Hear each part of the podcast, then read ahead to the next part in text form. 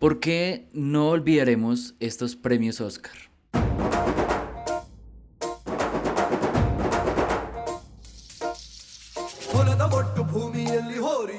Mafe.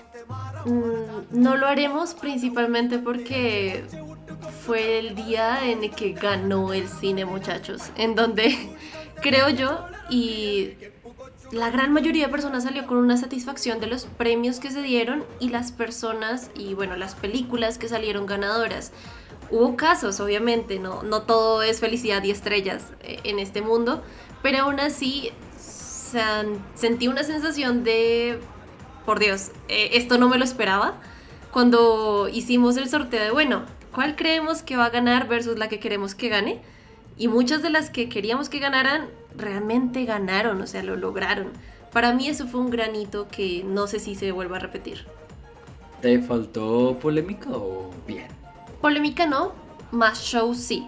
En el sentido, no, no quería más cachetadas, no quería más golpes o cosas así fuera de onda que sean solamente para subir el writing, sino que quería de pronto más atreverse a mostrar algo del cine dentro de la ceremonia. Entonces, ah, así sea como una pequeña escena con los actores de alguna película, que hubiesen más escenas de dedos, dedos salchicha eh, en relación a Everything Everywhere All At Once, atreverse un poco más.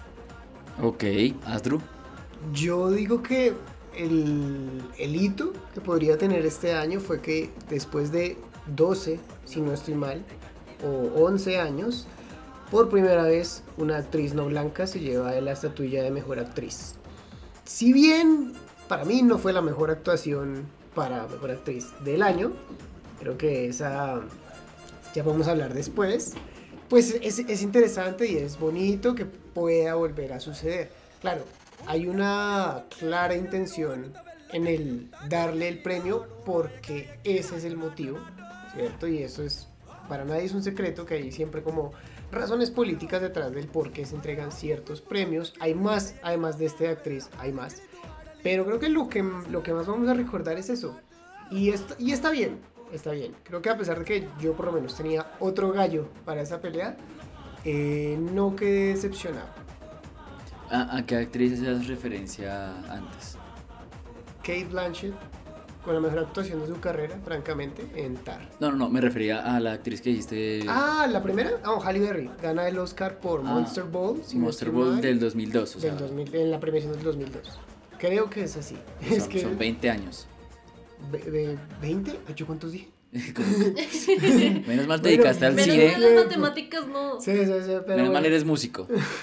Hay matemáticas. Yo le cuento para que entre 1, 2, 3. Hay 7 notas, por lo menos. Bueno, son 12, pero en fin. Son 12. Sí, Bueno. Bemol y todo eso. sí, exacto. Esto y mucho más hoy aquí en Charlas de Película. Charlas de Película, un podcast de Escuela Cinéfila. Bienvenidos de vuelta a un capítulo más de esta nueva temporada, este nuevo formato de charlas de película, un podcast original de Escuela Cinéfila Tu Papá. Eh, el día de hoy vamos a estar charlando de un tema complementando este especial que hicimos eh, el año pasado cuando teníamos un nuevo formato y estábamos eh, en, otro, en, otro, en otro momento de la vida, en otro momento del podcast. Y este año cuando lo hicimos dijimos categoría por categoría, ustedes lo escucharon, qué es lo que nos iba a gustar, quién iba a ganar, quién no iba a ganar, nuestras impresiones de los nominados, les hicimos un recuento de las 10 películas nominadas y un plus de otras películas que no estuvieron y también nominamos para llegar a este momento. Claro está, siempre lo hemos dicho, los premios Oscar no premian lo mejor del cine. Ya cuando tú lo entiendes, puedes avanzar en el mundo es, es, son los premios más eh, glamurosos, son los premios del chisme, son los premios de, de, la pasarela, al punto donde, si no estoy mal, desde hace unos cuatro años, Astro me corregirá, existe el, el pre-Oscars y el post-Oscars, y salen las fotos de cómo están los nominados y los, nomi eh, los ganadores así en, el, en, la fiesta que hacen después, y qué vestido utilizó, o sea, se, se vuelve algo muy fashionista. Farandulero. Farandulero. No, y la pregunta de ¿qué estás usando? Es la típica de la alfombra Sí. roja. Este Entonces- Sí, año porque ahora color es como- champán. Ve, So- y aparte me acompaña Versace y yo no Ujú. sé qué más y Chanel me vistió y Sí, se vuelve un boom mediático donde todos giran en torno a la noche y el meme y el chiste y la estadística. Vamos 95 ediciones de esto. O sea, estamos a 5 años de llegar a los 100. Y está, y está genial porque pues, los premios Oscar hacen que las películas sean mucho más visibles. Pero entonces, ya pasados los premios, hace una semanita y media que pasaron, estamos ya tranquilos para poder charlar, han salido más cosas, han complementado más lo que ha pasado y es por esa razón que eh, queríamos traer este tema aquí. Entonces, ya para comenzar, tenemos que darle la bienvenida a nuestra invitada de lujo el día de hoy, a nuestra querida Tata Rodríguez de Evolución Geek, para que nos acompañe en esta mesa y poder charlar más sobre este tema. Hola, ¿cómo están todos ustedes? ¿Qué cuentan? Bien, bien, bien, qué placer tenerte aquí. No, gracias a ustedes por la invitación. A mí, a mí lo que me... Yo, yo debo conocer que reconocí a Tata en una premiere de, de la película de Banshees of Inisherin y que me cautivó con un comentario sobre Jenny la burra que yo nunca había pensado ni visto. O sea, ¿cómo se te ocurrió esa genialidad?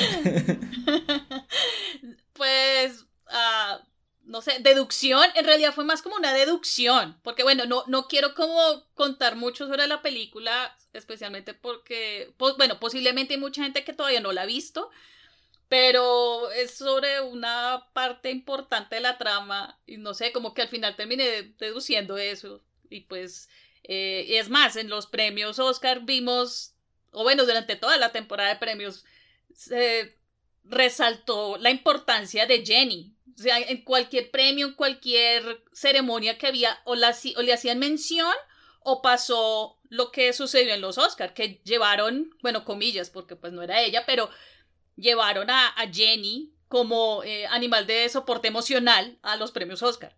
Entonces, eso deja claro, por ejemplo, que ese personaje era, mu era bastante importante dentro de la historia de la película. Entonces, creo que fue más como por ese lado que terminé deduciendo eso.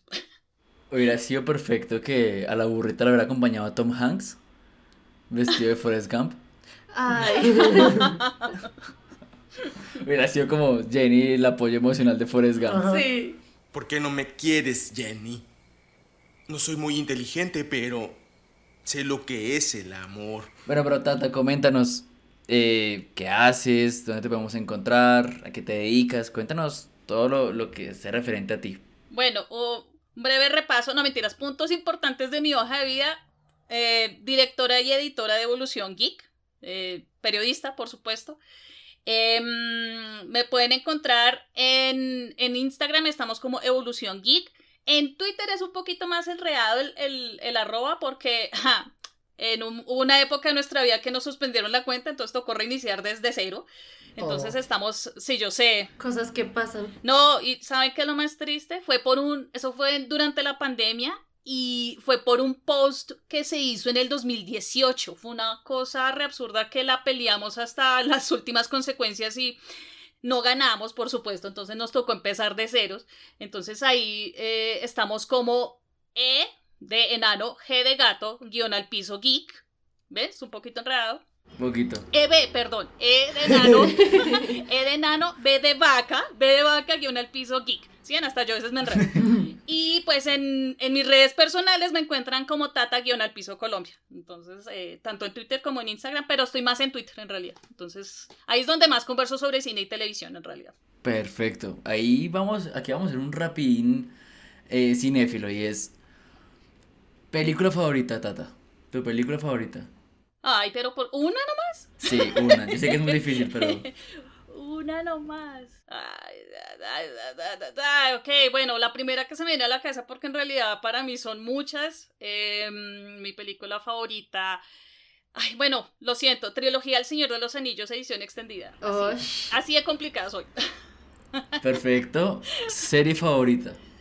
Mm, serie favorita, serie favorita. Ay, bueno, es que ahorita con tantas series que hay.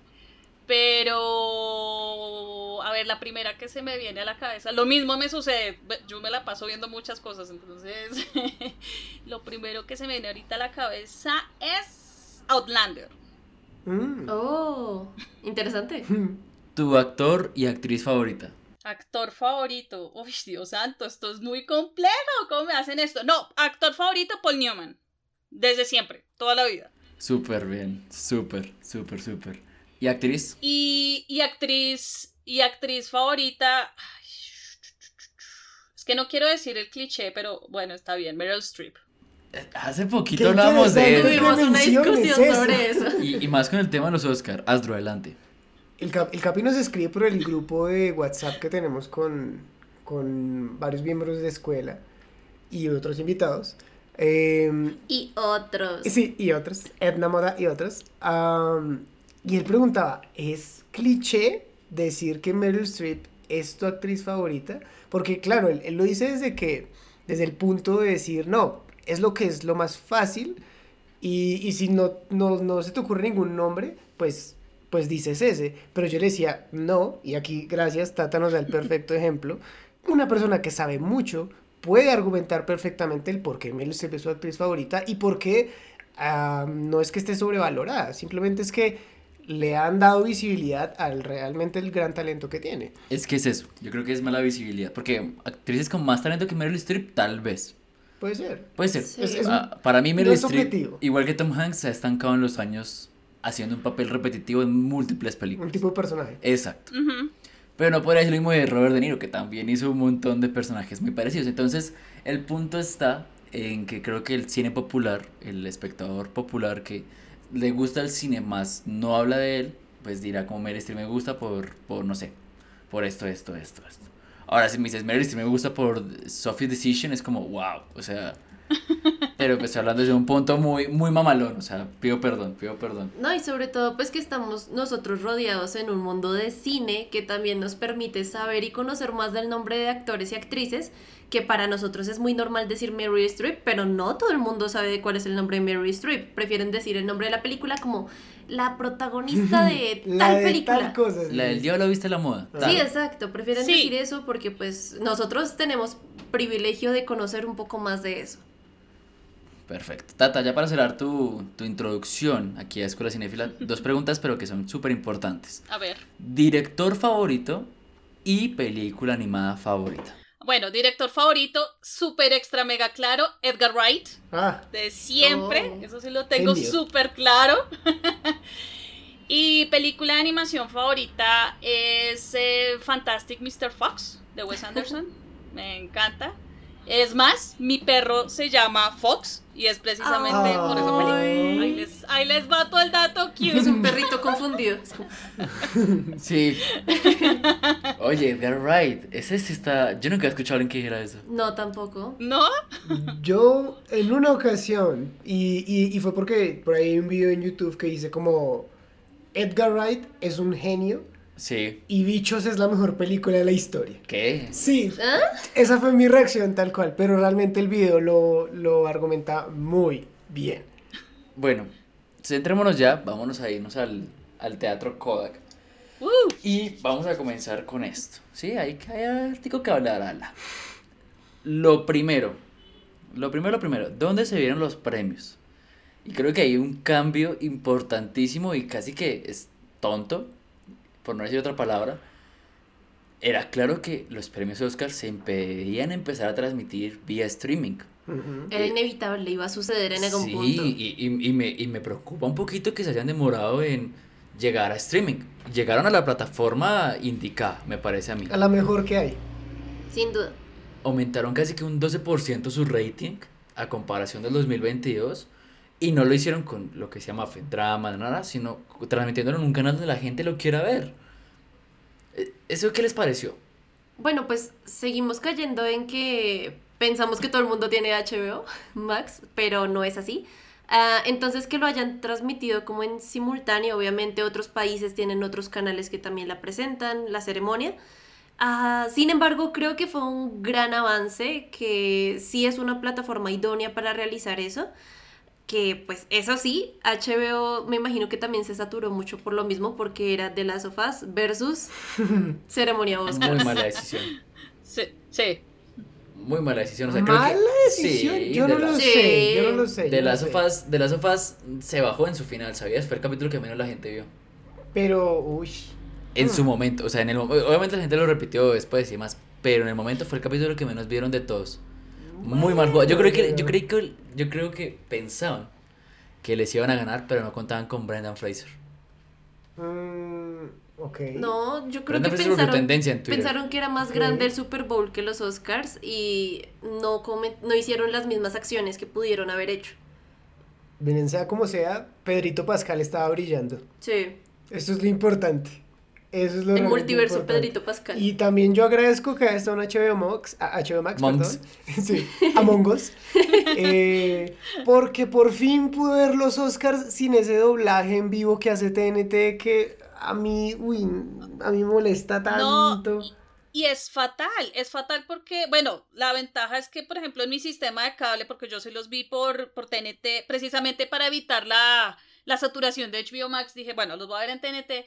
La ventaja es que yo tengo como el sistema SAP en el televisor y listo, le quito el doblaje y, y solucionado. Pero yo leía varias personas quejándose en redes sociales de que la las personas en vez de, de lo- los em, presentadores en TNT, en vez de hacer el doblaje de lo que decían, simplemente se reían de los comentarios de, de los eh, Ah, presentadores allá en Sí. Estados Unidos y pues obviamente de pronto personas que no saben inglés o que simplemente no querían escuchar el, el audio original, pues quedaron perdidísimas de lo que decían en, en el teatro, ¿no? Entonces fue como una gran falla ahí. Sí, aparte que los premios Oscar son como Deadpool, ¿sabes? El, hay unos chistes que sí se entienden al momento. Eh, pero pues sí. A, a ver lo que me molesta, y creo que lo vi, y lo vimos también, para aquí tocar a- a- al gran Ibarreche, eh, fue todo lo que existió en la alfombra roja y cómo él a partir de su canal lo explica bastante bien, ¿no? Todo lo que tiene que ver un periodista para poder llamar a una persona, para... A mí me molesta muchísimo las preguntas que hacen los mexicanos y los argentinos que van allá. Y entonces, ¿cómo te sientes con ese vestido? ¿Sientes que puedes ganar? ¿Qué tiene que ver el que O sea, respire ¿por qué más no o la- no? ¿Por qué no le haces una pregunta más bien interesante? Hablábamos con Astro, somos bien fans de alguien que se llama Guillermo en los Oscars. Ay, es brillante. Este señor sé, es sí. brillante. Es brillante. Es el único que le puede meter un shot de tequila a Florence Pugh. Y, y el shot en todas las formas, ¿no? Las boticas, que el avión, que yo no sé qué más. Sí. El banano. sí. Y eso que Es este increíble. año, según lo que, lo que mostraron ahí en el clip de, de, de Jimmy Kimmel, este año fue menos. O sea, porque en comparación de otros años, más gente se le acercaba a Guillermo. Yo me imagino que también por cuestiones de protocolos de seguridad, eh, porque también como que todavía eh, aquello del COVID, todavía Mm. se protegen mucho de eso allá. Entonces, este año como que hubo menos eh, personas acercándose a Guillermo, pero ay no, siempre es divertido ver esa parte. De pronto, lo que pasa es que los medios, eh, he sacado como esa conclusión, los medios como que adaptaron el modelo de mm, E-News, de Entertainment, Sí. cuando estaba John Rivers. Obviamente John Rivers y la hija pues eran las, las gurús del fashion, ¿no? Y entonces obviamente todas las mujeres, sobre todo las, las actrices, se acercaban y para decir, ahorita lo que mencionaba, estoy usando Versace con los zapatos tal, toda la cuestión. De pronto los medios se dieron cuenta que ese también es el gancho del rating, ese es el atractivo, más que escuchar una pregunta de la película como tal. Entonces muchos medios se quedaron como en eso y se les olvidó como la parte esencial de, de su parte, o sea, como las preguntas de cine, que era ahorita lo que decían. Y sí, ahorita es como que, pues, no es como tan, tan, tan divertido. No, a mí, a mí, a mí la verdad no me, no me interesa. Bueno, Me- ahí, a mí ahí lo que me interesa saber si Jessica Chastain tiene chichi porque va a presentar un premio. O sea, a mí lo que me interesa es saber cómo están. Sí, o sea, pero la yo persona. entiendo un poquito también como la otra mitad, porque mi contenido en TikTok después de la ceremonia fue calificación de los Mm, ta ta ta sí. ta ta, de los vestidos Sí, en la porque también el mundo de la moda mueve mucho, tanto económicamente como socialmente. Claro. Pero eh, sí soy partícipe de que no debería ser lo único que brille durante la alfombra y después de la alfombra. Ok. Es cine lo que vamos a ver. Mm. Bueno, y como siempre, eh, les voy a traer sus daticos y a partir de que vamos con los daticos vamos hablando. El primero es el elefante que Asdru tiene aquí que no pueda El elefante respirar. que Astro tiene aquí. El elefante en la habitación Sí, para sí, sí. aclarar a qué se refiere. Eso fue muy extraño. Michelle Yeoh se convirtió en la primera mujer asiática nominada y ganadora en la categoría de mejor actriz.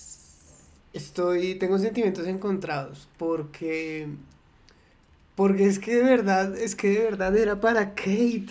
Y yo, y yo sé que es mi actriz favorita, yo sé que a mí me encantó la película, tal vez no puedo ser muy objetivo, pero hay que admitir, hay que admitir que Michelle Yeoh no es lo más importante de la película en la que está, no es lo más destacable, no es lo que más brilla.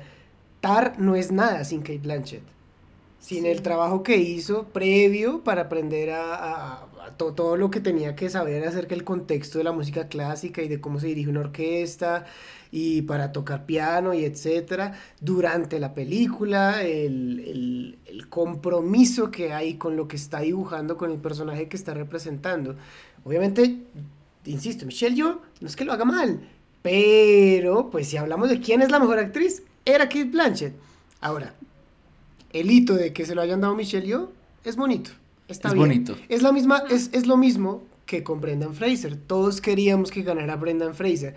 ¿Es la mejor actuación del año? Mira, no lo sé. O sea, es algo que podemos discutir, pero no. No. lo sé. O sea, tal vez era Colin, tal vez no. O sea, el, Tal el vez era capi- Austin. el capi del equipo Austin, entonces... sí, era aquí Posting. No sé, no sé.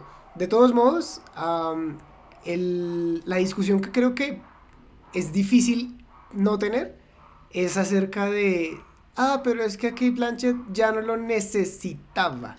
¿Necesitas eso no me gusta, un Oscar? Eso es no que, me gustó. no, es que dolió más que lo ganara Michelle Yeoh, porque uno hubiese dicho, listo, bueno, iba más por Kate Blanchett, listo, lo entiendo, pero dolió más que ganara ella después del comentario que hizo. Total, total. Ahí es cuando uno entró más en conflicto. Lo, lo, lo hablábamos con un seguidor y lo publicamos en las historias de escuela. A Kate Blanchett para mí también se lo debería llevar porque hay mayor preparación del personaje. Mm, Para mí eso es un factor que a mí como espectador me gusta, lo que decía Asdru.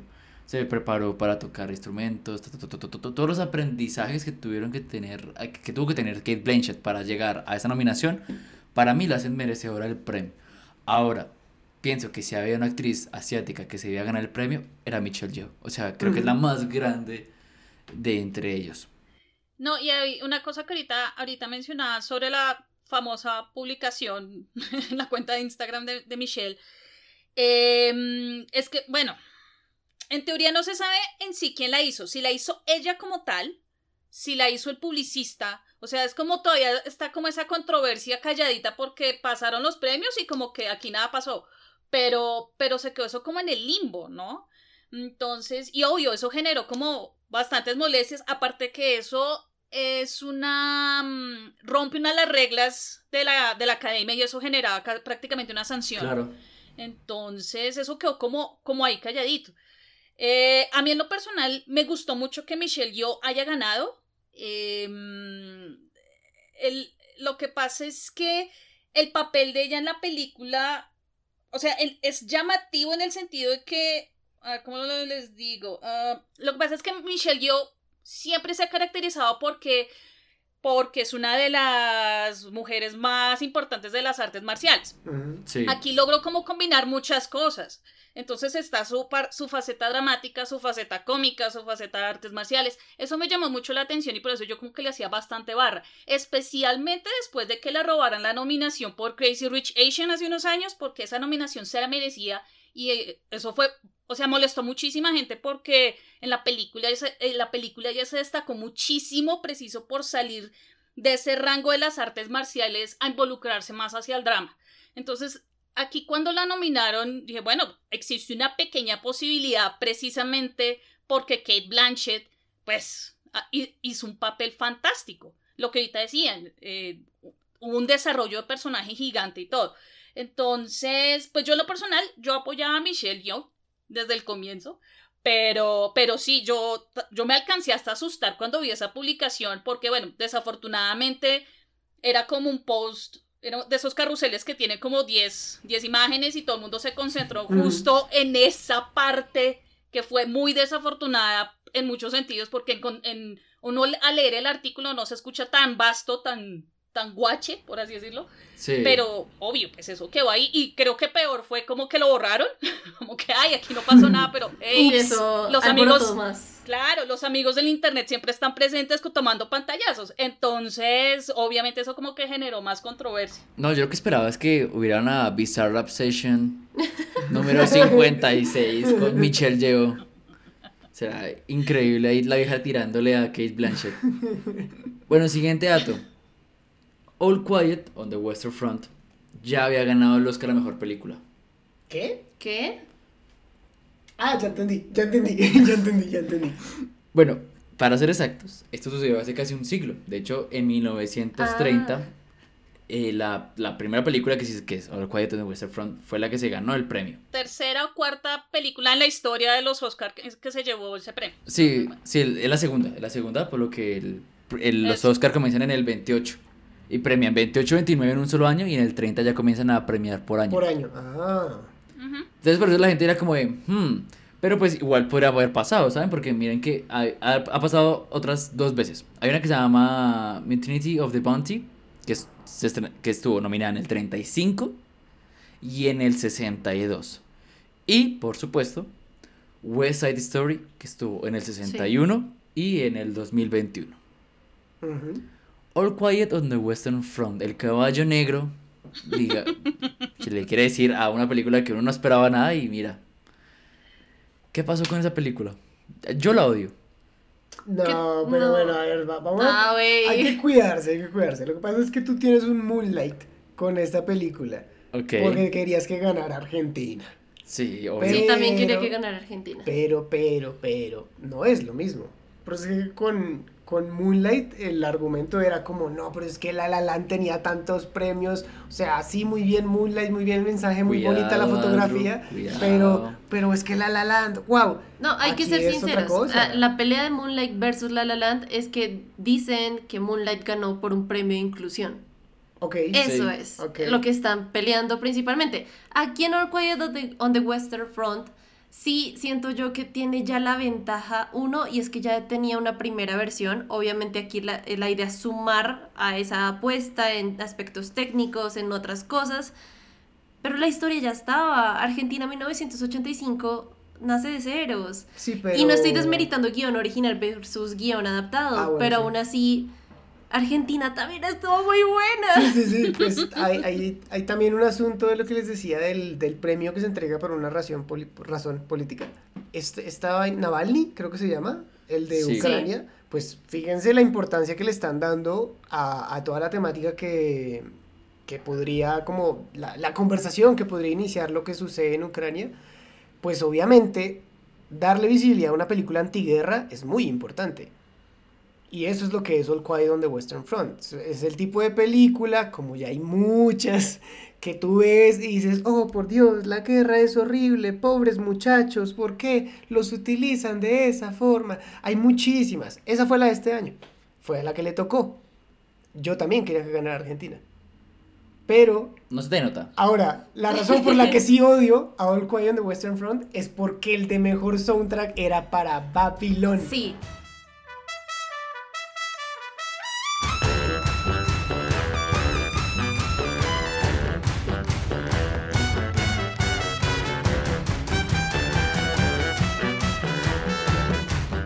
impacto cultural que tuvo eso no se lo puedes, o sea, no se puede comparar ni siquiera con lo que hizo All Quiet on Western Front. Fue bonito, sí, está interesante, este rollo como medio psicodélico que le metieron a la banda sonora en medio de la guerra, pero es que lo que hizo Babylon es impresionante. Obviamente es Damián Chazelle. No le quisieron dar más premios Pero porque por ser Babylon- Chazelle ya no es impresionante. No, no, no, Pregunta. me refiero a que se complementa. Tú sabes que va a ser impresionante. O sea, tú ya esperas algo, tienes expectativas altas, Ajá. porque tiene el nombre o sello de Sabes que este señor en cuanto a sonido siempre va a ser algo genial. Ya sea el manejo del sonido o el manejo musical. Em, yo les iba a comentar precisamente sobre o, eh, esta película. Em, hay una cosa bastante curiosa con, con respecto a esa película de Netflix porque yo creo que esa película empezó a coger más fuerza fue gracias a los BAFTA. Mm, La película se llevó bastantes premios a los BAFTA eh, como allá las votaciones son diferentes que en Estados Unidos, como las, eh, si no estoy mal, creo que cambiaron primero las reglas de los BAFTA y al siguiente año fue la de los Oscar. El caso es que esa película creo que era la más nominada para los BAFTA, si mal no estoy. Sí. Sí. y se llevó muchísimas, muchísimas de, las, de los premios. Obviamente eso influye al momento de las votaciones en los Oscars. Yo creo que muchos esperamos, bueno, creo que como el, el- el 99% de los latinos que estábamos apoyando a Ar- Argentina en 1985, que esa película fuera la ganadora. Pero pues desafortunadamente creo es, es como de conocimiento que a la academia le gustan las películas bélicas por alguna extraña razón. Em, yo imaginé que había una buena posibilidad de que esa película se llevara el premio, pero me alcancé a emocionar cuando vi a Antonio Banderas a Salma Hayek presentando la, la categoría. Yo dije, uy, Ah, bueno, existe la posibilidad. Y, y no, y no, no fue así. Ya, ya que, ya que mencionas eso, yo les quiero contar algo que me pareció muy curioso. Hace poco, como, como hace mucho tiempo no lo hacía, de hecho, me senté a mirar televisión y estaban presentando una película que se llama Érase una vez en México. Claro. Ah, No había visto esa tremenda obra de arte de Robert Rodríguez, que es que me parece una locura, me parece que ese tipo tiene un estilo tan particular que no busca Muy ser autor. ni realista, ni interesante, ni profundo. ser el mismo. Que hayan, que hayan tiros y que huelen sangre y que y, una, exploten. y una chichi. Y una chichi por ahí, exacto. Y, y entonces, claro, yo veo que está Antonio Banderas con su interés amoroso, Salma Hayek, y digo, esperen, esperen, ¿qué hacen el gato y Kitty ahí? No había entendido Pues, que sí, ahí estaba la inspiración de, De, los de personajes. hecho, está el pistolero o el matador, como la tradujeron es, es también. una, es una trilogía. Desesperado. También, de eso. de- esa es también Salma Hayek y Antonio. Es que, es que es una trilogía. Es- Entonces se mucho. México es la tercera parte. Sí, porque es, es, es ¿cómo es? El mariachi, creo que la primera, Sí, que es sí. la, la, la, la- la en español. El mariachi esperado y, y, y Once Upon a Time in Mexico, si no Sí. estoy Y mal. el, gato con, y el gato con botas es como la versión Dummies, o sea, es versión infantil. Sí, yo- es lo mismo. Apta para todo el Me público. pareció una locura. Me, me encantó eso. Sí. Volviendo a All Quiet, es la primera película que está nominada a principal e internacional alemana. Ah, ok. Ocho películas anteriores a ella la habían logrado, o sea, estar en mejor película e internacional. Pero es la primera vez que lo, que lo logra una película alemana. Y eh, la primera película alemana con más nominaciones al Oscar, o sea, tiene muchas. Había ro- ro- rotido, había ro- rom- rompido, Roto. había roto. roto. El, el, el, el, el, el récord, que la película que se llama Das Boot, que ostentaba el récord con seis películas en el 83. Finalmente ganó esas que dijimos y superó también a Parásitos, al Tigre y el Dragón del 2001, que nos gustaría hablar de esa película en el futuro, y Fanny Alexander del 84. O sea, no es cualquier moco pintado en la pared. Pero yo no podría estar más de acuerdo con mi compadre y con Tata. Y es que, y va a sonar muy feo, espero que no suene feo. Siempre en una película bélica y siempre en una película feminista. Y una biográfica. Sí. Sí. Women Talking. Se llevó su premio. No, pero era. O sea, yo, yo sentí que fue medio cantado. Si Porque, había algo Total. que pudiera ganar. porque sabíamos que entre los premios en los que estaba nominado, que no eran muchos, de hecho, ¿cuántos eran? Dos. Dos. Ah, ups. Obviamente no se iba a llevar el de mejor película. Hubiera sido muy extraño. Hubiera sido. Es que ni siquiera que hubiera sido el Coda. No. Nadie esperaba que se lo ganaran, ni siquiera los que. los Coda más también estaba cantado. Sí, Coda incluso estaba más cantado. Pero es que el de, el de Yo no guión- lo escuché. El de... Ah, ah, el de guion, el de guion, pues claro, tiene mucha más fuerza por, porque una mujer reciba ese premio, A mí- a se mí- pare ahí y diga, Sí. oigan, sí, es que qué bueno que le hayan dado un premio y no se hayan enojado de ver la palabra mujer y hablando en una misma frase. Muy Ese bueno. discurso estuvo muy bueno. Yo no he visto esa película todavía. No sé si Tata ya la vio. No, la tengo en mis eh, pendientes, la verdad. Yo también la tengo en mis pendientes. Va a sonar súper feo. Me van a decir, ¡ay! Machista opresor.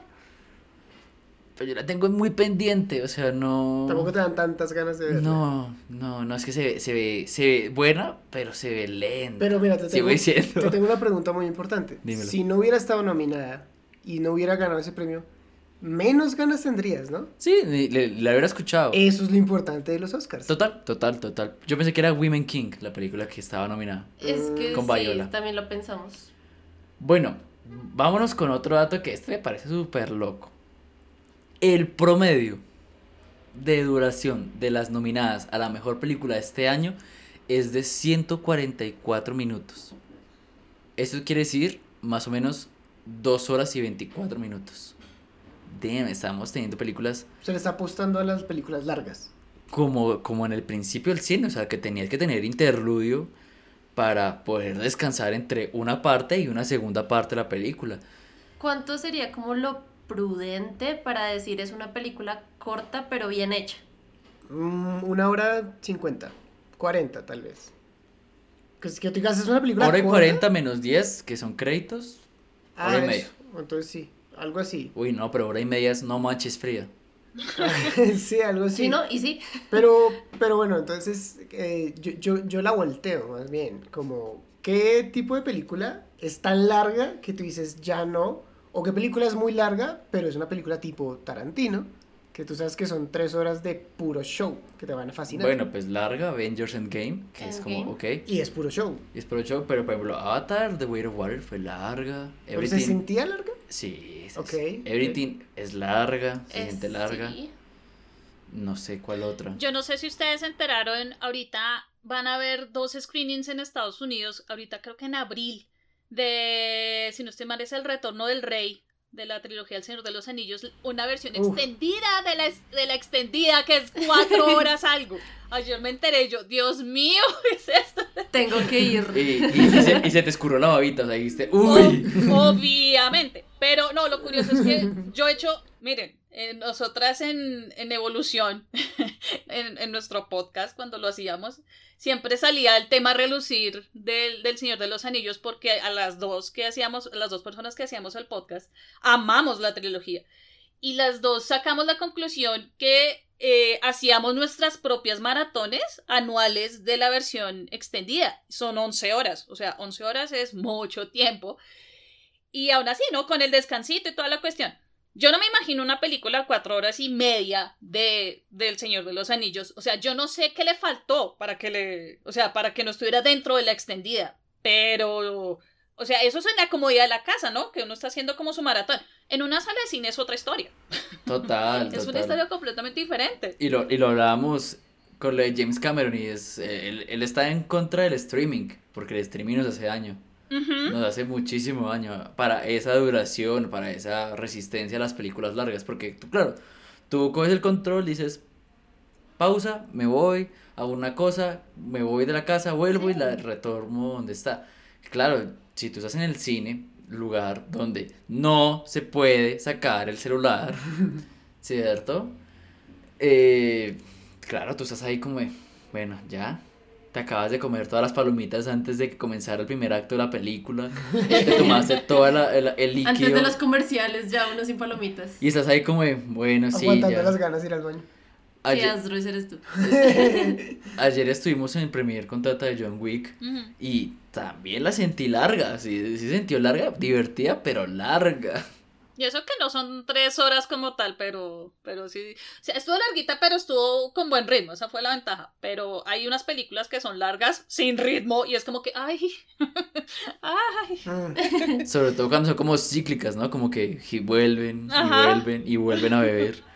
Es como, Dios mío. Sí, pero es que necesitamos de diferentes tipos de contenido. Así como nos gustan ah, películas largas, pasa el mismo fenómeno en las series y por eso también lo de las plataformas de streaming nos hacen daño, porque ahorita solamente ves miniseries y ver una serie como Lost de no sé cuántas Uy, temporadas, no. eso ya no pasa. De Flash. Sí, Sí. so- son historias, incluso de Flash es Pero, más algo, pero algo que valga la pena, no menciones de Flash. Sí. Que- Quedémonos en Lost. Hay contenido largo que es muy bueno, pero es cuestión de saber escoger tú qué vas a ir a ver. Entonces siempre pasa eso. Si tú sabes que Avatar no es lo que te gusta, ¿por qué te metes a ver Avatar si no la vas a disfrutar? No porque estemos en el mundo del cine quiere decir que tenemos que ver todas las películas, ni todas las series. Eh, es, es absurdo pensar que todo nos va a llegar a gustar, sea porque sea largo, sea porque sea corto. Hay películas cortas aburridas, hay películas largas aburridas. Como Moonlight. Yo creo que cuando, cuando tú de verdad amas lo que estás viendo, se te pasa rápido el Sí, tiempo. a mí Avatar no se me hizo larga, pues porque a mí me ahí gusta. está, ahí está. Ok, súper bien. Y es que eso también depende no solo de, de los gustos, sino que pues hay que ser conscientes de que estamos en un mundo donde la inmediatez es vital ahora. Entonces, entre más, entre más corto sea el contenido que se te ofrezca, la gente como que le tiene más acceso, por así decirlo. No, no es acceso, es como eh, le llama más la atención, ¿sí? Porque si tú ves, por ejemplo, a mí nunca se me va a olvidar, cuando anunciaron eh, que Endgame iba a ser de tres horas, redes sociales se alborotó, o sea, eso, mejor dicho, eso es como el apocalipsis, pero ¿por qué es tan larga la película? Y yo me acuerdo que le decía a un amigo, yo fui a ver Titanic en cine tres horas, yo nunca sentí las tres horas, El Señor de los Anillos es tres horas, ¿por qué se quejan? O sea, no entiendo cuál es la queja aquí. No, claro, es que si, si a ti te gusta el Señor de los Anillos, ¿quién te puede pelear contra eso? O sea, Sí, No, no. tú si- sabes lo que es largo. Y si tú ves, por ejemplo, en, en- en décadas de décadas, eh, películas que eran de 4, 5, 6 horas. Creo que el récord es de 30 horas, una película, si no estoy mal. O sea. Pues sí, sí, pues Going, going with the Wind eh, y lo Uy, que el sí. viento se llevó son cuatro horas cada parte. Cleopatra creo que también es Sí, extensa, Cleopatra ¿no? es larguísima. exacto. Pero bueno, ahora sí, vamos a irnos con un compositor. Vamos a poner la- una pista. Ustedes tienen que adivinar cuál es el compositor.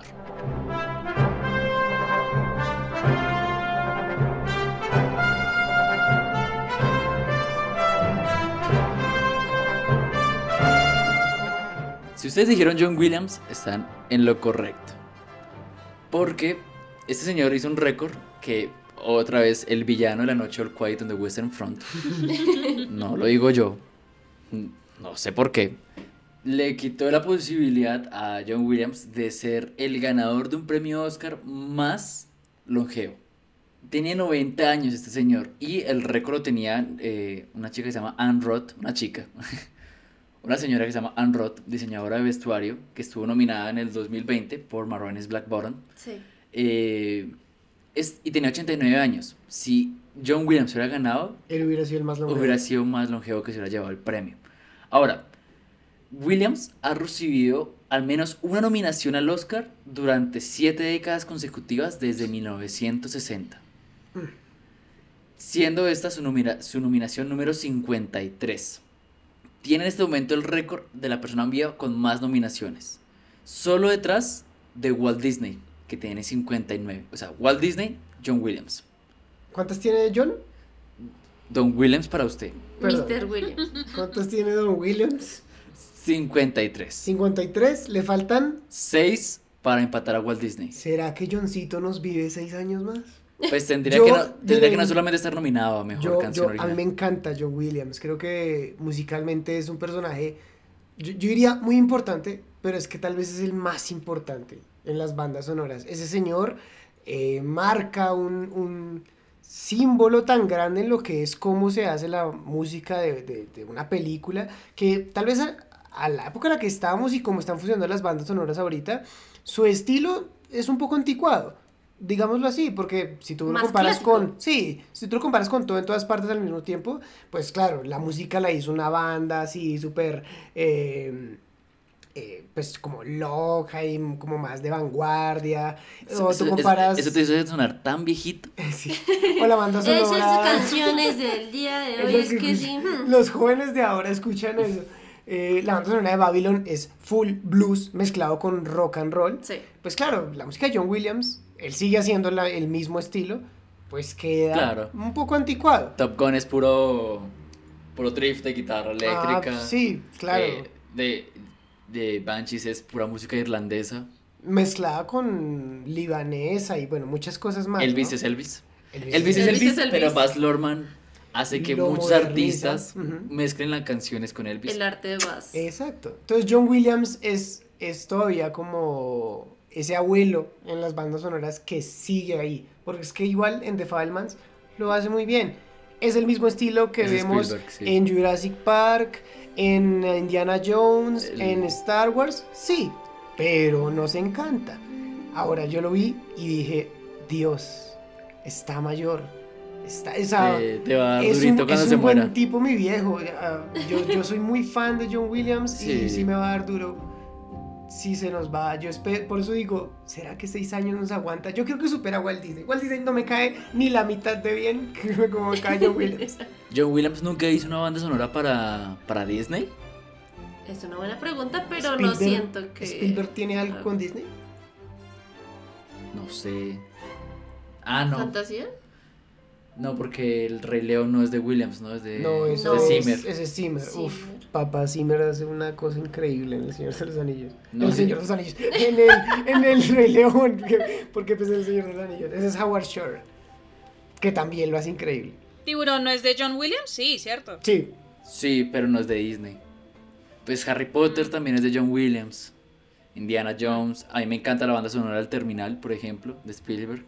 Es muy característica para ser Spielberg, de hecho. Sí. Digo, el Terminal no. eh, Catch Me If You Can. Atárvame si puedes. Sí. Ah, ya. Uy, esa introducción. Es muy La buena. animación y la música. Uf, Es muy buena. 10 de 10.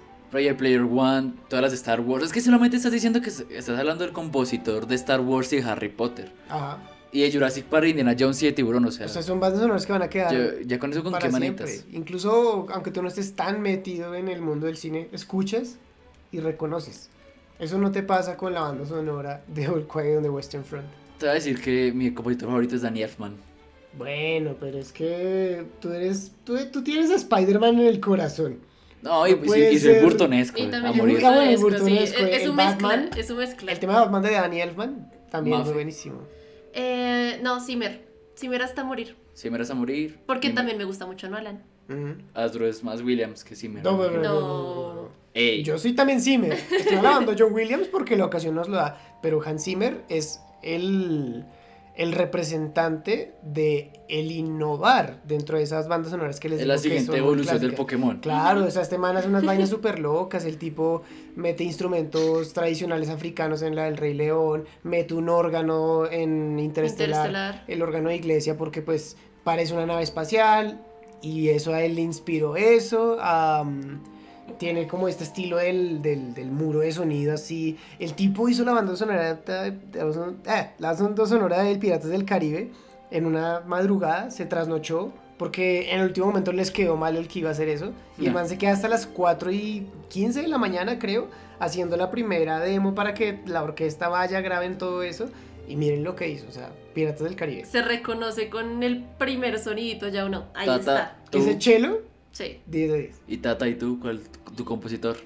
Mi compositor favorito entre Hans Zimmer y Danny Elfman. Ah. Son mis compositores. Es por eso me caes tan favoritos. bien. Pero, pero bueno, ¿y qué pasó ahí con Howard Shore? Es que hay hartos. es como cuando me dicen, escoge un actor. Hmm, A ver, a ver. No, pero, o sea, está en mi top, sí, pero ellos dos, más que todo Hans Zimmer. A mí, por ejemplo, yo todavía sigo molesta con el hecho de que el año pasado en los Oscar a él prácticamente le dieron el premio en comerciales y ya. O sea, Los el odio. Oscar. Eh, Después de tantos años esperar ese premio para Hans Zimmer, además que la banda sonora de Dune es una cosa bellísima y van y prácticamente eh, eso fue casi por ventanilla, o sea, la verdad sí no yo me sentí ofendida con esos premios el año pasado en realidad. Sí, sí, sí, fue doloroso. Oye, ¿cómo se llama este? El de Black Panther. Que también ahorita está haciendo bastantes. El muchacho es bueno. No, el, el tipo también mete esto de mezclar la música tradicional sí, sí, sí, sí. africana, modernizarla, hip hop. Eso sí es como el, el bueno, el bueno. súper afroamericano, súper afro, mejor dicho. Eh, Lu- Ludwig Ludwig Göransson, Ese. Ese, ese, ese, ese muchacho es- es bueno.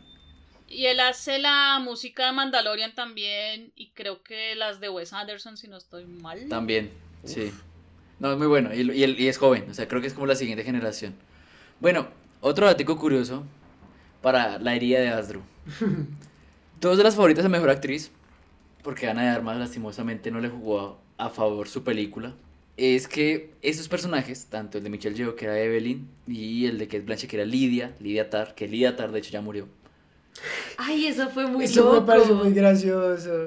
De- explícanos, Mafe. Bueno, lo que sucede es que para los que no sepan o no hayan visto Tar, el personaje de Tar es un personaje ficticio. Sin embargo, desde la película quedó tan bien creado que pareciera un personaje de la vida real. Entonces, tiene una cuenta de Twitter. Lidia Tar tiene una cuenta de Twitter y después de la ceremonia de los Oscars eh, salió un tweet donde ella decía, o bueno, como esas honras fúnebres de desde tal año hasta el 2023, Lidia Tar. Eso me pareció muy loco, pero cool. Sutil también a la larga. La mató Michelle yo, sí. El, el, el punto iba ahí, ¿no? El personaje de Evelyn, de Michelle Yeoh, iba a ser originalmente interpretado por Jackie Chan. Sí, va a ser un hombre. ¿Qué? ¿Iba a ser un hombre? Iba a ser un hombre. Ah. Y el, y el personaje de Lia Tar también iba a ser un hombre, no hay actor quién iba a ser, pero también iba a ser un hombre. Que eh, una de las cosas por las cuales más quiero a mi compadre Asdru fue por eso que dijo de, de Tar, de... Porque alguien nos dijo, alguien del medio en una premiere nos dijo, pero es que sería diferente donde Lidia fuera hombre. Y Asdru le dijo con su No. característico, es que ahí está el punto. Ese es el punto, claro. Tiene que ser una mujer para probar que no importa si es mujer, si es hombre, si es heterosexual, si es homosexual. El mensaje de la película está en las figuras públicas y la cultura de la cancelación. Ya. Eso es, o sea, no importa el contexto. Y bueno, ya que seleccionan que sea mujer y ponen a Kate Blanchett, oye, premio doble. Vámonos con otro datico, y lo habíamos hablado en la anterior ocasión. Avatar y Top Gun son las dos primeras películas en la historia que están dentro del grupo de mejor película y las dos fueron las películas más taquilleras en su respectivo año. No había pasado nunca, porque normalmente teníamos el auge de Marvel, Mm. guiño guiño, va a haber capítulo futuro de la fatiga de Marvel, donde siempre la película que estaba más, que era la más taquillera, nunca entraba ni siquiera a discusión, porque era una película que la gente iba a ver y no, no era buena. Era un blockbuster o algo más diseñado para ocasión, otro sí. contenido. Ninguna de las dos se fue con, con las manos vacías, porque Avatar se llevó el de efectos visuales y Top Gun se llevó al de eh, mejor mezcla de sonido, si no estoy mal. Merecidísimos y cantados los dos. Yo pensé que Gaga se iba a llevar el premio. Mm, mm. No, No. estaba cantadísimo. También. Natu, natu, natu, na, era obvio. Si no, iba a ser Live Me Up de Rihanna. Ah, bueno, es que Rihanna. Rihanna es una reina. La canción no está tan bien, pero es que es No, la Rihanna. canción es linda, la canción es linda. Sí, pero pues la la de Lady Gaga también. O sea, cuando tú te pones a comparar así, pues es como, no, todas son muy buenas. Pero es que Natu, Natu. Tenía, tenía que Aparte de la presentación Sabía. de Natu Natu fue Ah, genial. la presentación Natu Natu Natu estuvo increíble. Creo- Espectacular. Creo que lo decía Tata, o sea, el, el hecho, por ejemplo, de que ya no sean las vainas como en comerciales ni demás, o sea, que tengamos otra vez las presentaciones musicales, uff, eso ayuda un montón, es, muy- es muy bacano verlo. Sí, porque el año pasado sucedió, sucedió lo de la presentación de, de Beyoncé. De, bueno, listo, está como, te voy a dar el intro, pero la presentación no la hago dentro de la ceremonia. No se siente igual. Y que este año en la categoría de mejor canción original eran como canciones opuestas unas a las otras, o sea, había como de todito un poco, entonces como que no eran ni tan calmaditas todas, ni todas eran igual de movidas, entonces eso también como que le dio un poquito de movimiento al, al- a la ceremonia como tal, em, porque cada canción obviamente presentaba, venía con un set totalmente diferente, un- una producción completamente diferente, y yo creo que el punto alto, dejando de lado Natu Natu, que obviamente fue la sensación, eh, la presentación de Lady Gaga, que la- hizo la canción en versión acústica a última hora porque ya no iba a ir, y fue una de las, uno de los puntos altos del show fue esa presentación. Eso fue tan random, o sea, que la de Gaga fue como de, ah, bueno, eh, ah, ¿toca grabar hoy? Ah, qué pena. Ay, venga, venga, le hacemos así tranquilito, que parezca MTV Unplugged. Yo, yo una cosa que sí no- una cosa con la que sí me perdí y es que ella tenía su vestido y su cosa de alfombra roja, ¿verdad? Sí, que de hecho yo Pero en la presentación, en la presentación está casual. O sea, como en una camiseta negra, Sí. sin Ah, sí. maquillaje. Pues es que Top Gun no, te- no significa o no te va a claro, asociar a pero, la gala. pero ¿en qué momento pasó eso? Eso es lo que yo me pregunto. No, pues no. o Eh, eso, eso se llama Nene. un muy buen equipo de maquillaje. Sí, pues, Sí. Por eso dijo como, wow. eh, exacto. Y de hecho, de no maquillaje, porque Lady Gaga entra a presentar sin, sin nada. Ay, hay harto maquillaje donde tú dices que no hay eh, ese lucir porque sí hay, natural. ¿no? Sí. Lucir chica- natural cuesta mucho. No, además que en el, en el, en el red carpet ella eh, lucía maquillaje, maquillaje bastante fuerte, ¿no? No, el- los labios eran bastante pronunciados, o sea, el labial, el- la- las sombras, o sea, era muy... Porque ella está como muy metida haciendo lo de Harley Quinn, ¿no? O sea, recordemos que ella, ella está grabando Joker 2 y ella está como muy metida en el personaje. Eh, ella, no, ella no es tan de método, pero como que le intenta y por eso ella no quería ir. En realidad una de las razones era eso, porque ya estaban las grabaciones de la película. Al final fue y ella como que trató de dejar un poquito y como que está en esas, pero pues al momento de, de, de la interpretación sí se nota que le hicieron los retoques porque mira, quitarte ese labial, eso no es fácil, o sea, eso no es fácil. De Sí. pronto con un cachetón. Keep my wife's name out your Yo quiero decir que a mí me encanta Lady Gaga, es mi cantante favorita hoy por hoy. Oh. Durante mucho tiempo fue Adriana Grande, pero Lady Gaga es súper completa y aparte va a ser Harley Quinn y aviso. No, y actúa Yo, bien. yo sonrío como un pendejo cada vez que pienso en eso. ¿Saben? Creo que más me gustó que me parece que de todas las presentaciones fue como la más más propia, ¿saben? Porque la supieron pilotear. Ay, qué chiste, no. Estuvo muy bueno, estuvo muy Estuvo bueno. mal. Número de podcast sin incidentes. Así, número de podcast sin incidentes. Cero. Ese chiste fue el único bueno. Sí, pues es que no metieron tanto chiste, no metieron tanto show, no hicieron tanto circo. Estaban tranquilitos, con miedo. Ajá. Uy, el momento donde le pregunta a Malala. Incómodo. Qué Uy, qué cosa tan, incómoda. Uy, qué vaina tan incómoda, la verdad. Yo sentí pena ajena en ese momento. Yo pues si no entiendo mal a la que hace ahí. No, es que la vieja está como de, pues bien, ¿no? O sea, yo solamente, la vieja le dice, yo solamente hablo de paz. Y el man le pregunta por algo que, que es feo, o sea, Har- eh, Harry Styles escupe a Chris Pine. Eso es feo. Y ella le dice, yo solamente hablo de paz. Y que luego de la nada aparece el oso de Cocaine Bear. Yo dije, Dios mío, no va a poner a interactuar ese oso con, con, con ella, porque no, eso sería como el remate de algo que ya está un desastre, por favor, no lo van a hacer. El cocainoso, me encanta eso. El pericoso. El pericos. Dios mío. Yo no sé qué les cuesta traer a Fallon. Fallon es el mejor presentador de televisión que hay. Sí. Yo no sé. ¿Ese no. o Jorge Barón? Jorge Varón.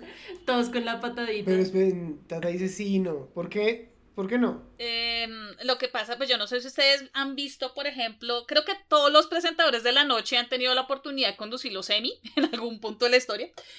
Jimmy Fallon cuando los condujo, o sea, Mm, sí, sí. fue interesante, pero no, no pegó tan bien. Y lo mismo pasó cuando presentó los Golden Globes, que él hizo un intro muy chévere, que eso fue el año de La La Land, Oh, me muy acuerdo bueno. bien, que eso fue el año de La La Land y estaba Mm, Stranger Things, sí. bueno.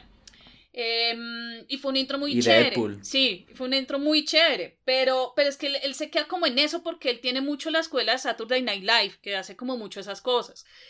Pero así como, por ejemplo, em, Jimmy Kimmel, creo, pensaría que puede ser un buen sucesor de Billy Crystal. Nadie va a superar a Billy Crystal, eso es un hecho. Nadie. Nadie.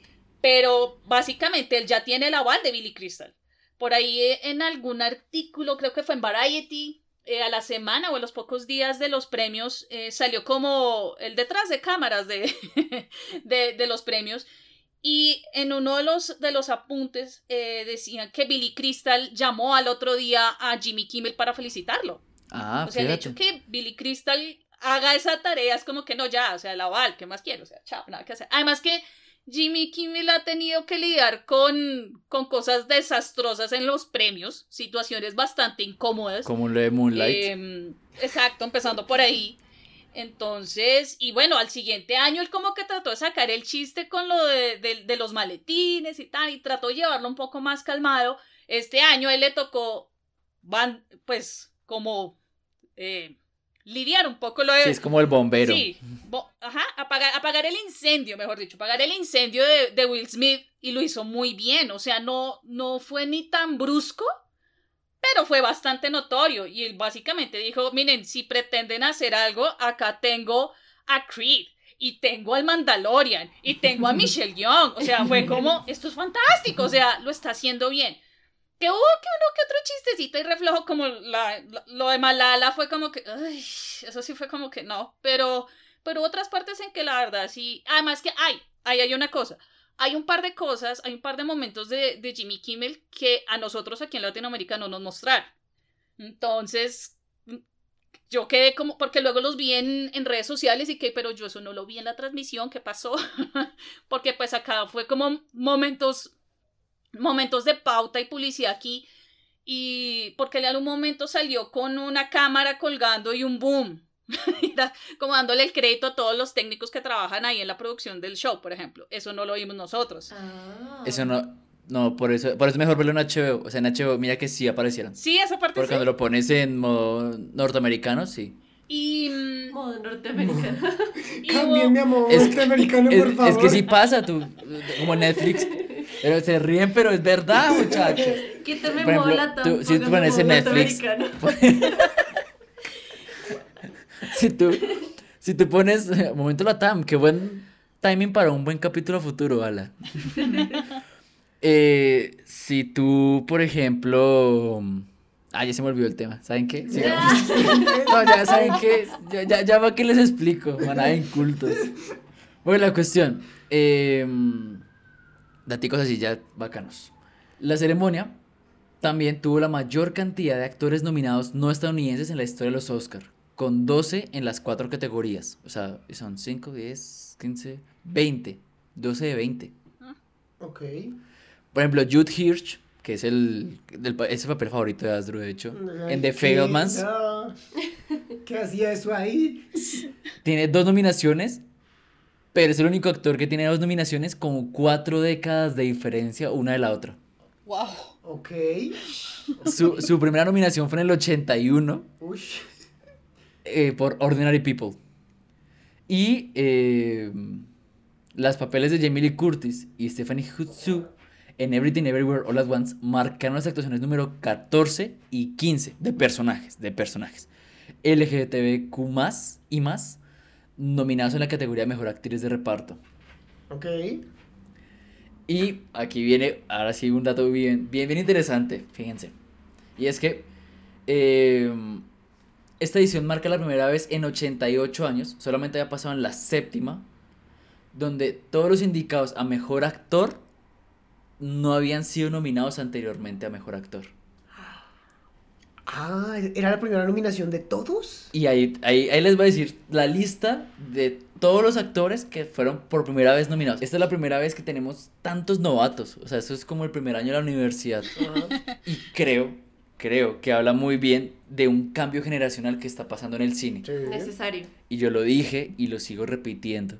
Que Everything Everywhere All at Once hubiera ganado el premio a Mejor Película es el mejor mensaje que podemos haber tenido como cinéfilos y a los jóvenes cineastas. Es un mensaje distinto. Los raros al poder. Words of the Power. Hagan lo que quieran. Sí, hay que hacer cine distinto ya. Fu- Fuchilo, fuchilo de más. bueno, se viene. Eh, ay, aquí, en esta, debo decir que fue muy bonito a nivel personal. No sé cómo lo vivió Tata. Pero yo lo viví con las dos personas que más saben de cine. Eh, pues lo estábamos viendo aquí con Asdru y con Mafe. Hicimos eh, pijamadas, pintamos las uñas, hicimos maíz, o sea. Y estábamos ahí súper tranquilos, pero cuando ganó Jamie Lee Curtis.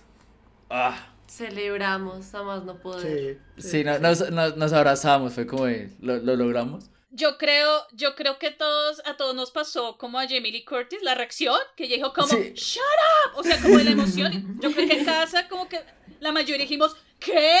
Como así, una cuestión similar. Tan feliz en tu cara, Angela Bassett. Perdón. Me, me, me- me- No, no que eras actriz, no podías hacer carita de que, de que ah, Uy, bueno, sí, la, cara o sea, de Angela Bassett es como de... Le dolió, le dolió. La, la cara de Angela Bassett es de... Kiju y Juan, cuando ganó, se nos abuelo ojito acá. Aparte que comenzaron con Pinocchio y fue como, ¡eh, Pinocchio! Eso fue sí". súper, súper apresurado. Nosotros, ay, ¿qué pasó? ¿Qué pasó? ¿Ya está? Eh, aquí madreamos en alemán cuando no ganó Argentina en 1985 y Adru se puso muy contento cuando ganó Brendan Fraser. Yo me puse muy contento fue cuando ganó Everything, teníamos los, estábamos los tres cogidos de la mano y estábamos como, vamos por favor, sí se, eso mamona, y sí se pudo, fue, fue muy emocionante. Listo, ahora sí, eh, Los primera vez nominados. Los primera vez. Tenemos Austin Butler por Elvis, Hong Shao por The Whale, Kerry Condon por Banshees, Jamie Lee Curtis. Es increíble que sea la primera nominación de Jamie Lee Curtis, o sea, no te lo creo. Tuvo que haber estado nominado por Freaky Friday. No, peleenme, todo lo que quieran, pero Freaky Friday es una muy buena Es una actuación. muy buena película, una muy buena actuación de todos. o sea, De hecho, sí. actúa mejor que Lindsay Lohan. Sí, Pues claro, Sí, pues es que ella tiene que pues- actuar como adolescente, pues genial. Ana de Armas por Blonde. Bien. Ana de Armas algún día se va a ganar un Oscar. Guarden este tweet. Ojalá, sí. Colin Farrell por The Banshees, primera vez que estuvo Otro nominado. en que le dieran. También. Brendan también primera vez por The Whale. Brendan Glenson por Banshees, primera vez. Demoradísimo. primera vez. Demoradísimo. Brian Terry Henry, que me parece que es de los mejores actores que tenemos hoy por hoy, Ujú. por Que Su Way. Stephanie Su por Everything. Barry Keoghan por Banshees. Van a venir muchos más. Barry y Stephanie tienen mucho futuro. Paul Mescal por After Sun. Uy. Bill Nighy por Living. Yo no puedo creer que sea la primera nominación de De Bill, Bill Nighy. Yo Sí. tampoco. Tiene- tuvo que estar nominado por Davy Jones. O sea, ¿cómo no? ¿Cómo no? Dejó el corazón en esa actuación. Ah. Kihui Kwan, primera vez ganador por Everything Everywhere All at Once. La queridísima por todos, Andrea Riseborough por To Leslie. Y Michelle Yeoh, obviamente, por Everything Everywhere All at Once. No te puedo creer. Hay muchos que no puedo creer que sea la primera vez. Hay unos que digo, bueno, An- Ana de Armas, por ejemplo, ya está en sus 30 Pero está joven. pero está comenzando a tener papeles mucho más importantes. Sí. Ya está empezando a tener protagónicos donde ya ella puede explotar mucho más sus personajes. No, y ojalá que le, le pase más rápido lo que le pasó a Scarlett Johansson. Que Ujú. pase, pase esa etapa de ser la chica sexy, que tenga un personaje que solo está ahí porque está buena, vamos a decirlo así tal cual, y que realmente se reconozca que es una muy buena actriz. Como a Scarlett Johansson le tuvo que pasar muy tarde. O sea, tú ves Jojo Rabbit y dices, ah, que es que Black Widow es una buena actriz. Con Ana de Armas nos está pasando más rápido y ojalá tenga bien. más papeles así. Otro dato curioso, Alfonso Cuarón se convirtió en la segunda persona nominada en siete categorías diferentes de los Oscar. Este año estuvo nominado a Mejor Cortometraje por. Le Pupil. Que si no lo han visto, ¿ustedes qué está esperando? Corra y lo Te soy, ve. sin- te soy sincera con, con ese corto, a mí no me gustó. Oh. Bueno, esta fue la participación de Tata Rodríguez. Gracias por venir. Ha sido un placer. Te esperamos no pronto. No, o sea, ¿Por yo qué? lo vi con toda la intención y con toda la conciencia y se acabó y se acabó el corto y yo, pero pues no, o sea, no. no entiendo cuál era el fin en sí. Hubo cosas divertidas en el corto, no te lo voy a negar, pero como que otras que, pero, pero, pero, pues, no sé, no, no me Tal vez es que es otro otro idioma cinematográfico para Cuarón, Puede un ser, poco diferente tal vez. puede ser. Haz tu tarea para la siguiente la vez. Sí, señor. Gracias. Todd Field, Daniel Kwan, Daniel Schneider, Catherine Martin, Marty McDonald y Steven Spielberg recibieron cada uno tres nominaciones, siendo todos nominados a Mejor Director, Mejor Guión Original y Mejor Película. O sea, estaban dentro del. Todos. Todos, los Wow. cinco. Eh, Eso habla muy bien de, Sí. de su producto. La cantante Rihanna, que cantó esta canción, Lift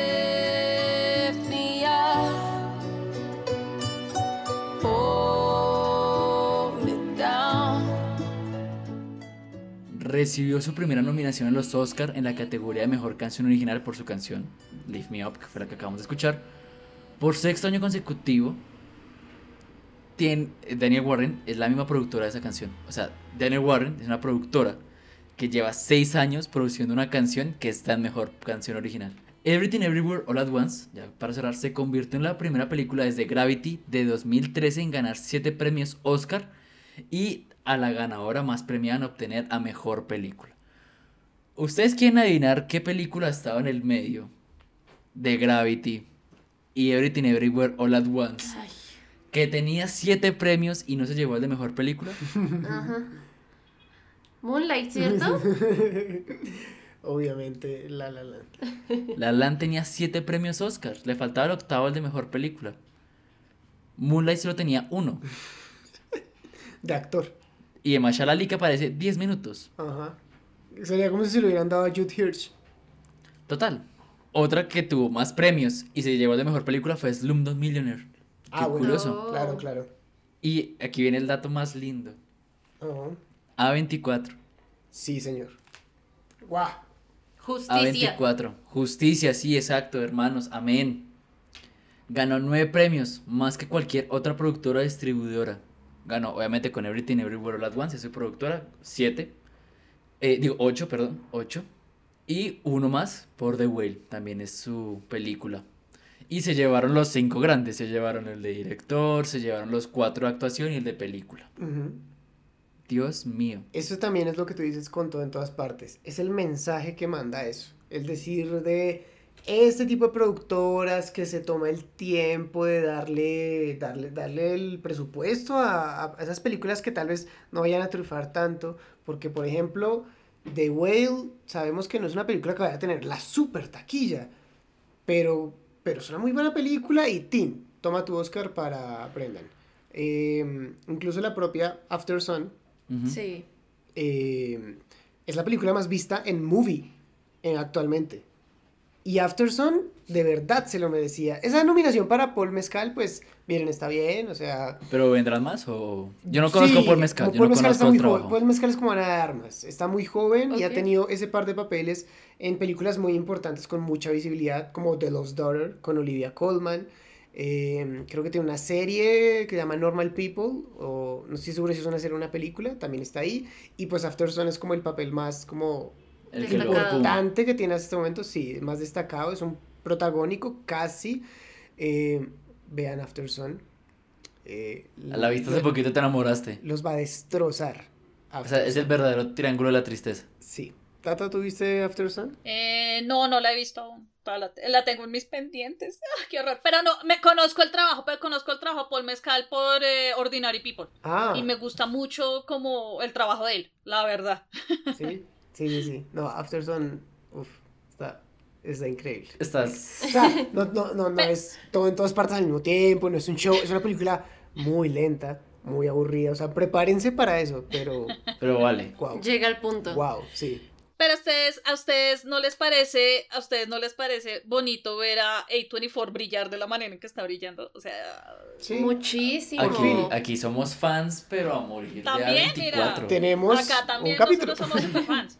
No, además porque es una productora que le apuesta, o sea, esto suena muy chistoso, le apuesta a lo extraño, le apuesta, a- o sea, se arriesga. Y es algo que desafortunadamente, y hay que ser muy conscientes de esto, los estudios tradicionales le han perdido como, como, como, como eso a, los productos, ¿no? O sea, que llega un directorio o, o un guionista con cierto material y como, ah, y empiezan como a dudar. A24 te dice, no, ven y yo te lo recibo y, vamos trabajando a la marcha. Y además que no solamente se centra como en dramas o se centra como en terror, que eso era lo que hacía al comienzo de A24, sino como que le está apostando absolutamente todo y a todo le está yendo bien, ya a tal punto que ya ahorita se está metiendo con series también, ¿no? Entonces... Ah, no jodas. Euforia. Euforia. Euforia es de Y 24. la que va a sacar los nuevos productores de, De Euforia, que pusieron un montón de trailers mientras veíamos los Oscars. The Weeknd y, y Deep. Ajá. Jennifer Deep se llama ella. ¿No es Lily Rose Deep? Ah, sí. Jennifer es la otra. Ah, ok. Sí. Sí, Jennifer la otra. Ujú. Ah, jue madre. Yo siento que lo que Tata dice es muy cierto, como que A24 le apunta todo al mismo tiempo a todas las mismas partes y, y hace que sea lindo. Yo, y yo también siento que esta Everything Everywhere All At Once salvó patria por Ex Machina, Ush, por sí. Minari, por ejemplo, por Midsommar, por Hereditary, The Lighthouse, Sí. Get Out. Um, ¿Qué otra vez me, me hace? The Lobster. Ay, The me Lobster. encanta mal The Lobster. Um, Con Colin El Farrell. sacrificio de un siervo sagrado. ¿A ti te gusta esa? Me fascina esa. Eh, Y por las futuras Uncut producciones que también vienen de ellos. futuras, sí. Uncut Gems. Uncle James. Oh, Eso, me parece que es como de ¡Pum! Los Oscars son la mejor puerta para entrar a un universo de películas, para entrar a un universo de un actor, a un director, ver más películas independientes. O sea, creo que por primera vez no gana la Warner, no gana la, no gana la Fox, no gana mm, Universal ganó con Top Gun la Pa- de sonido. Paramount, o sea, no gana Disney, Mm, no gana... ¿Sí me No importa quién gane, lo importante es que pierda Sí, Disney. los, Y yo también estaba en contra de eso, los estudios tradicionales este año quedaron a un costadito. total. Para que le apuesten a las ideas nuevas, a las ideas arriesgadas, para que confíen también en los directores, en los guionistas, que quieren traer otro tipo de cine, pero que ellos siguen estancados en el pasado. Y este año les dio más pelea a Netflix incluso. Netflix cada vez les da más pelea, Amazon también. Sí. O sea, creo que, creo que estamos viviendo un momento interesante en la edición número 95 de los premios Oscar. ¿Qué nos esperará en el 96? No, yo quiero imaginarme qué va a pasar es en los 100 años, en 5 años, qué va a ocurrir. Ah, bueno, eso sí que va a estar una locura.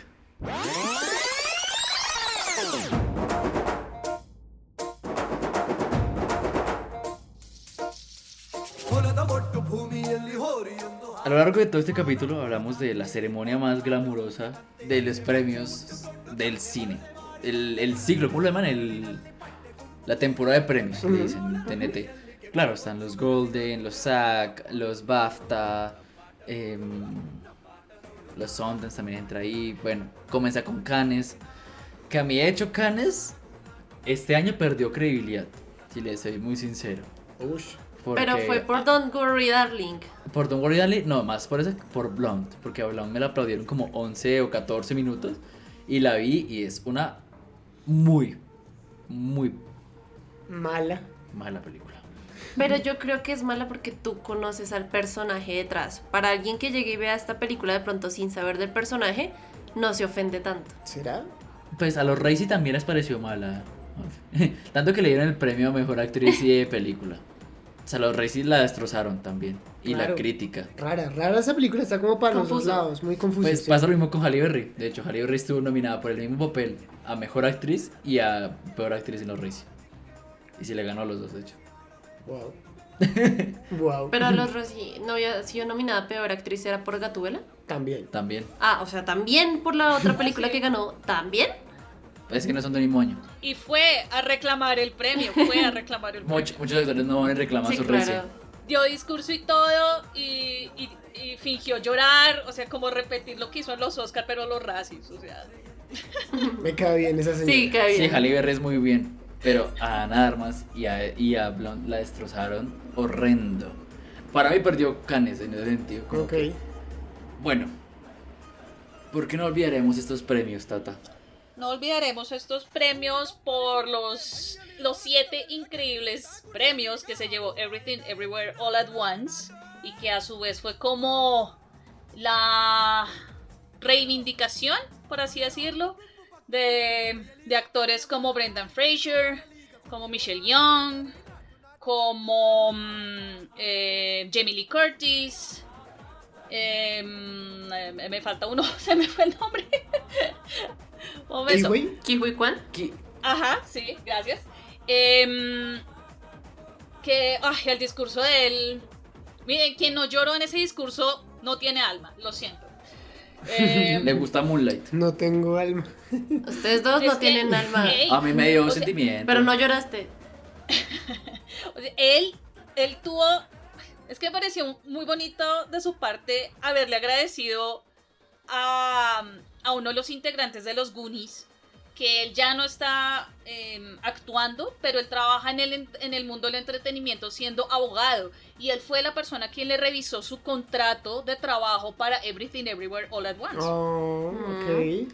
Wow. Entonces me pareció muy bonito el detalle. Y es más, en la sala de prensa, cuando le preguntaron por decimoctava vez cómo se siente ganarse un Oscar, eh, él nuevamente eh, le agradeció a todos sus compañeros de los Goonies, incluyendo Josh Brolin, Sean Austin, quien ellos, sean, ellos han estado en contacto todos estos años. A pesar de que unos ya no están en el entretenimiento, a pesar de que él, por ejemplo, eh, ha luchado para, para, para conseguir trabajo en Hollywood y ellos están siempre apoyándolo. Entonces me pareció como muy bonito. Como esos detalles chiquitos es lo que estos eh, hicieron increíble estos premios. Genial. Eh, ¿Tú, Astro? Yo mencioné a, a Michelle Yeoh, pero también ahora con lo que decía Tata recordé algo. Me gusta cuando los discursos de agradecimiento no es en plan de decir gracias por reconocer que hizo un buen trabajo, sino que se dedican a decirle a los demás a- a- de la película cómo le aportaron. Y me encanta lo que dijo Brendan Fraser, solo las ballenas nadan tan profundo como el talento de Hong Shao. La verdad es que también lo hace muy bien. eh, en, en The Whale. Ah, yo, yo la vi la primera vez en una película con Matt Damon, que creo que se llama Mi Pequeña Gran Vida. Ah, una cosa Ah, así. yo la quiero ver. Y, y está bien, o sea, como que el personaje es lindo y tal, pero tú ves The Whale y wow, es como, ah, ok, Ok, ok. de- Hay, hay, hay futuro aquí. eh, Jamie Lee Curtis también agradeció a, A, los a demás. su mamá y su papá, ¿no? Sí. Exacto. Y a los de la película y todo. Eh, me gustó también la- el recibimiento de los Daniels. Eh, incluso hay un, hay un mensaje ahí en cuanto a eh, la comunidad LGTB, Ujú. etcétera. Sí, sí, sí. Eh, no me gustó cuando pasó, eh, pasaron estas, estas dos mujeres, eh, si no estoy mal eran hindús, y a una le recortaron el discurso, Mal, pero mal. luego en otro feo. premio a dos hombres blancos no les recortaron el discurso con la misma duración, eso es feo, eh, pero en general creo que quedamos relativamente satisfechos. Me gusta eso, Asdru, ¿sabes? Como que la gente dice, es que, pero es que esos premios 2023 fueron todos com- como, como complacientes, se dice. Sí. Yo, pero usted qué quiere, o sea, Se si, si, si, si es lo que, si es la que iba a ganar, ¿por qué no? Ajá. O sea, ¿por qué no? Es la película más galardonada de la historia, por algo es. Es que es muy buena, es extremadamente buena. Entonces la gente le gusta el drama, pero tampoco le gusta que los premios se basen en el drama. La gente ya no sabe qué quiere. Sí. La gente ya no sabe qué quiere y tiene que culpar a alguien. A mí me encantaron los premios. Mafe. Yo creo que no vamos a olvidar estos premios porque fueron los premios de los soñadores. O sea, todos aquellos que en algún punto fueron relegados, olvidados, excluidos, porque, no sé, estaban encasillados en otro tipo de cine, porque fueron censurados, por bla, bla, bla, bla, bla, a veces. En esta ceremonia volvieron a brillar, volvieron a alzarse con premios, a poder alzar su voz también. Y creo que eso uno no lo olvida. No, no es fácil de olvidar eso. Entonces yo creo que eso va a ser lo que siempre va a quedar guardado en mi corazón, como disfruté estos premios por eso. Me, me gusta mucho lo que dice Mafe, como lo los soñadores. Creo que es un sentimiento humano muy potente, ¿no? Eh, aquí hablo de fútbol.